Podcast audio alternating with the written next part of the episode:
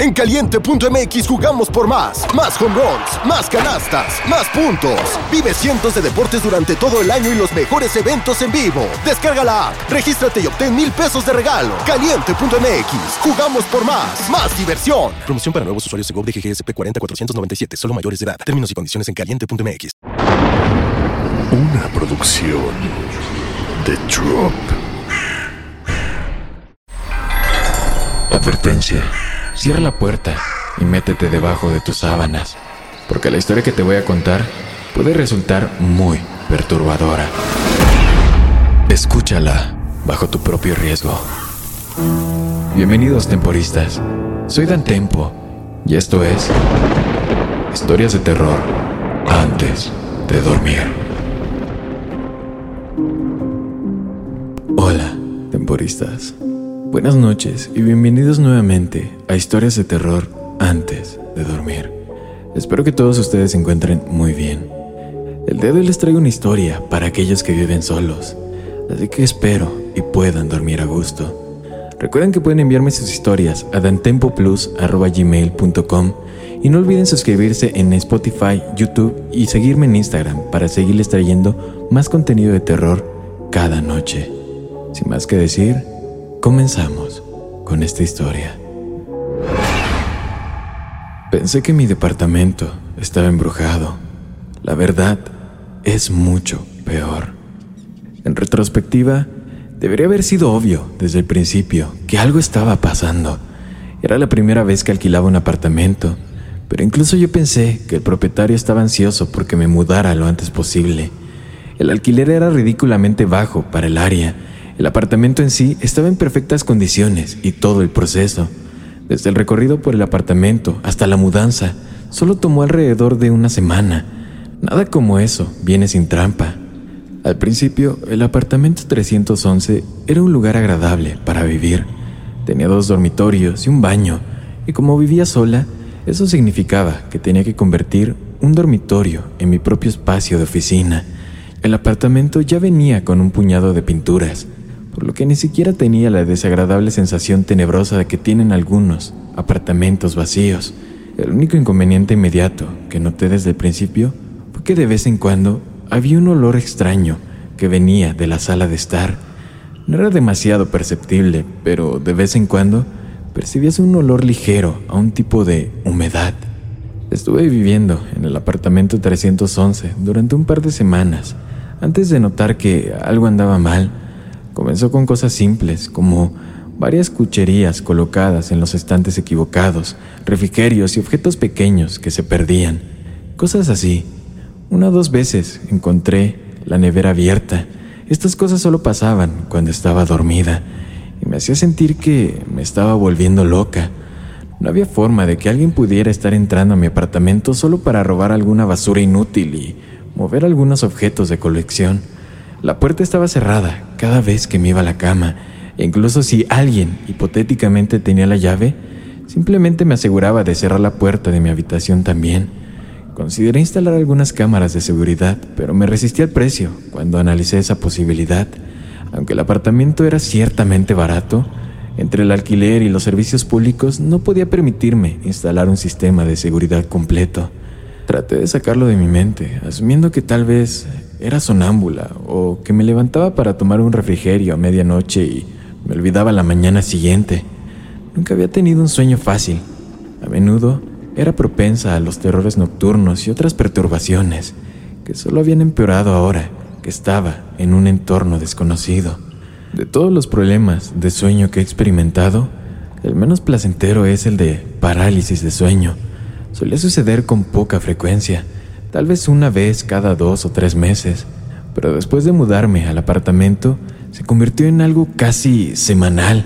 Ahora, por lo general mi parálisis del sueño es bastante leve. Me encuentro incapaz de moverme, los ojos abiertos y me resulta difícil respirar.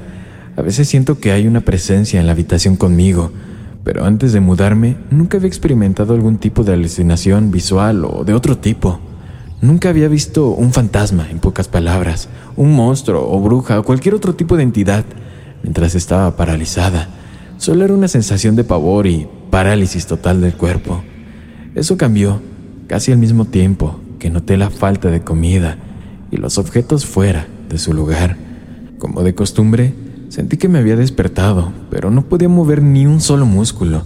Me agotaba respirar y tenía la horrible sensación de que, de que no estaba sola. Traté de calmarme, de recordarme que había pasado por esto antes y simplemente terminaba bien todo, pero algo se sentía, algo, algo diferente. Fue entonces cuando noté que la puerta de mi habitación se abría lentamente, centímetro a centímetro. Podía escuchar el crujido de las bisagras mientras giraba hacia adentro. Alguien o algo entraba en mi habitación. Primero asomó la cabeza. Sus ojos apagados reflejaron el débil resplandor de la luz de la luna en la ventana de mi habitación. Era calvo, con piel pálida y escamosa. Quise gritar cuando vi su expresión, pero aún era prisionera de mi propio cuerpo. El hombre tenía una sonrisa rictus, forzada en su rostro, los dientes amarillos, astillados, apretados con fuerza, rechinando uno contra el otro. Observé con horror cómo el resto del cuerpo del hombre entraba lentamente en la habitación. Andaba de puntillas como si estuviera arrastrándose detrás de alguien en una caricatura. El hombre estaba completamente demacrado, de apariencia casi esquelética y cubierto de llagas y marcas de viruela. Estaba completamente desnudo y manchado de suciedad e inmundicie. No pude hacer nada más que mirar mientras lentamente se acercaba cada vez hacia mí, hasta que pude sentir su cálido aliento en mi rostro. Olía como el olor humedad que a veces detectaba en la sala de estar. Ni una sola vez vi su expresión cambiar, ni siquiera parpadeó mientras me miraba, y pude sentir el odio irradiando de él como el calor de un horno. Se quedó ahí, mirándome por lo que parecieron horas. Eventualmente se dio la vuelta y lentamente salió a hurtadillas de la habitación, cerrando suavemente la puerta detrás de él. Unos minutos más tarde, comencé a poder moverme de nuevo. La parálisis desapareció cuando mi cuerpo comenzó a despertarse correctamente. Tuve que llamar a mi trabajo para decir que estaba enferma ese día. La experiencia fue tan impactante que no había manera en el infierno de que pudiera hacer cualquier trabajo. Pasé una buena hora revisando cada habitación para asegurarme de que de que estaba completamente sola. Busqué en el closet, debajo de los fregaderos, en mi oficina, en cualquier lugar donde pensé que alguien podría estar escondido. Cuando no encontré nada, logré convencerme de que todo era una alucinación, de que estaba a salvo. Las cosas continuaron igual durante un tiempo después de eso. Los objetos seguían desapareciendo de vez en cuando. El olor en la sala de estar seguía siendo tan rancio como siempre. Y aproximadamente cada semana tenía otro incidente de parálisis del sueño. Por supuesto, ahora cada vez que experimentaba parálisis del sueño, tendría que volver a ver a mi visitante no deseado. Lo llamé Jimmy para tratar de reducir un poco el terror. Poner un nombre tonto a una cara tan horrible ayudó a disminuir un poco mi miedo. En cuanto a las alucinaciones de parálisis del sueño, Jimmy no era tan malo una vez que comencé a acostumbrarme a él. Nunca me tocó ni se sentó en mi pecho como lo hacían las pesadillas de algunas personas. Solo se paró y observó. Todavía era profundamente desagradable, pero me sentí un poco afortunada de que al menos fuera un tipo constante de desagrado. Entonces, un día, encontré la fotografía. La noté debajo de una pila de papeles mientras limpiaba un poco. Una foto de dos mujeres abrazándose frente a una cascada. No reconocí a ninguna de las mujeres y supuse que debía ser el inquilino anterior. Le envié un mensaje de texto al propietario y le pregunté si todavía tenía el número de teléfono de la antigua inquilina para poder llamarla. Él obedeció y a los pocos minutos ya estaba llamando. Descolgó después de un par de tonos, sonando un poco exasperada. Hola, soy Rebeca. ¿Quién es? Eh, hola, mi nombre es Fiora. Soy la inquilina actual del apartamento 311.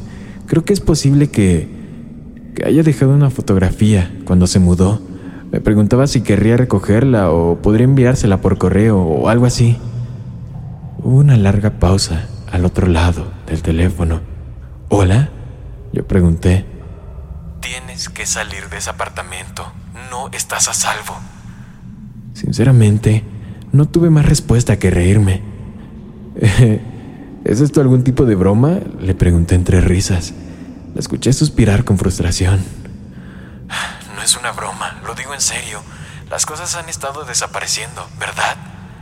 Eso llamó mi atención. ¿Cómo es que sabes eso? A mí también me pasó. Mi novia y yo seguíamos notando que las cosas se movían o desaparecían mientras dormíamos. Pequeñas cosas, en su mayoría. Bocadillos, baratijas, nada importante.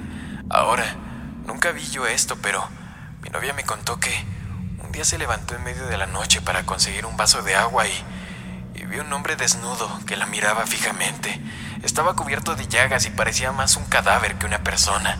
Ella me despertó y llamamos a la policía, por supuesto, pero pero no encontraron nada, creo. Rebeca hizo una pausa por un momento, eligiendo sus palabras. ¿Qué? ¿De qué estás hablando? Pregunté cada vez más aterrorizada. Empecé a preocuparme de que Jimmy fuera algo más que una simple alucinación. Creo que el 311 está embrujado. Le preguntamos a algunos de los otros residentes y, aparentemente, el último hombre que vivió ahí simplemente desapareció. Nuestra mejor suposición es que debe haber muerto y su espíritu nunca se fue. Mi novia está en cosas de ocultismo, así que probó un ritual de limpieza o algo así, pero pero no funcionó nada. Las cosas seguían desapareciendo y finalmente decidimos mandar todo al carajo y mudarnos. Colgué el teléfono. Fue grosero, claro, pero estaba tan sorprendida que no sabía qué hacer. Por lo menos comencé a entender por qué obtuve este apartamento tan barato. Me encontré sentada en el sofá por un rato. De vez en cuando percibí el... Me encontré sentada en el sofá por un rato. De vez en cuando percibí el olor a humedad. Miré sin comprender una pintura en la pared, una de las que ya vi ahí cuando me mudé por primera vez. Representaba una mujer con un vestido blanco sentado debajo de un árbol, leyendo un libro. No podía decir por qué me estaba concentrando tanto en eso. Parecía completamente ajeno a lo que estaba sucediendo. Eventualmente me recuperé y fui a mi oficina para investigar un poco. Después de investigar, encontré información sobre el inquilino que vivía aquí antes de Rebeca, el que desapareció. Al parecer, uno de sus compañeros de trabajo publicó un informe de personas desaparecidas hace seis meses. Su nombre real era Michael Hansen y me quedé ahí sin aliento cuando vi una fotografía de él. Se veía exactamente como Jimmy, aunque no tan demacrado y sucio. Rápidamente empaqué algunas de mis cosas e hice arreglos para quedarme en la casa de un amigo por un par de noches, diciéndoles que mi apartamento tenía un problema de cucarachas y que el propietario necesitaba fumigarlo. Llamé al trabajo y les conté una triste historia sobre la muerte de un tío, suficiente para tener tiempo libre durante unos días. Sin más distracciones del fantasma de Michael Hansen, dormí profundamente en el sofá de mi amigo, sin que me molestara ninguna parálisis del sueño. Los dos días siguientes me dediqué a investigar. Revisé docenas de libros sobre folclore y ocultismo de la biblioteca local. Busqué en foros paranormales de internet e incluso vi algunos episodios de un curso y programa de televisión sobre la casa de fantasmas. Estaba decidida encontrar una manera de poner a descansar el espíritu de Michael Hansen. Las historias eran muy diferentes, con innumerables soluciones potenciales a mi problema. Algunas fuentes dijeron que la sal era una forma segura de desterrar a los espíritus, otros dijeron que el hierro era un buen repelente de fantasmas, pero la mayoría simplemente dijo que debería rendirme y moverme de ahí. Sin embargo, un mito despertó mi interés. Según algunas creencias, los espíritus de los muertos, inquietos, podían estar atados a objetos de su vida, ligándolos al lugar donde residía el objeto. Si el objeto al que estaba atado su alma era destruido, liberaba su espíritu y podía pasar al más allá. Me acordé de las pinturas, supuse que las había puesto ahí el propietario, pero era muy posible que las dejara también Michael. Regresé al apartamento, decidí a tomar las pinturas y quemarlas dejando descansar el alma de Michael Hansen de una maldita vez por todas. Me sentí como una especie de héroe, un cazador de monstruos rudo que salvó el día con su intuición y un poco de inteligencia con los libros. Uno a uno arranqué los cuadros de las paredes, metiéndoles en una caja de cartón. Tomé nota mental de comprar líquido para encendedores de camino al lote baldío donde planeaba quemarlos. Me acerqué al cuadro final, el que mostraba una mujer con un vestido blanco debajo de un árbol. Lo saqué de la pared y retrocedí cuando el olor a humedad aumentó en intensidad. Mirando confundida, vi un pequeño agujero rectangular donde solía estar la pintura, a unos cuatro pies del suelo y dos pies por dos pies de largo y ancho. Me estremecí de miedo al recordar que nunca se encontró el cuerpo de Michael. Quizás fue asesinado, su cadáver escondido en las paredes por algún asaltante desconocido. Nerviosamente encendí mi linterna, miré dentro del agujero y carajo, grité como nunca había gritado en mi vida. Salí corriendo del apartamento 311 lo más rápido que pude antes de llamar a la policía, sollozando de terror. Estaba preparada para encontrar un cuerpo, tal vez cortado en pedacitos y envuelto con cinta adhesiva. Estaba lista para la muerte, la decadencia y la podredumbre. Hay algo fascinante en los fantasmas, algo romántico, la noción de que una parte de alguien puede vivir incluso después de la muerte. Pero no había nada romántico en ver la mueca de dientes apretados de Michael Hansen mirándome con odio mientras estaba de pie en la pequeña sección de pared hueca en la que había estado viviendo durante los últimos seis meses. Espero que la historia te haya gustado. Si es así, sígueme en Instagram, YouTube y en Spotify para seguir trayéndote más contenido de terror. Buenas noches, querido amigo y amiga mía. Una producción de Drop.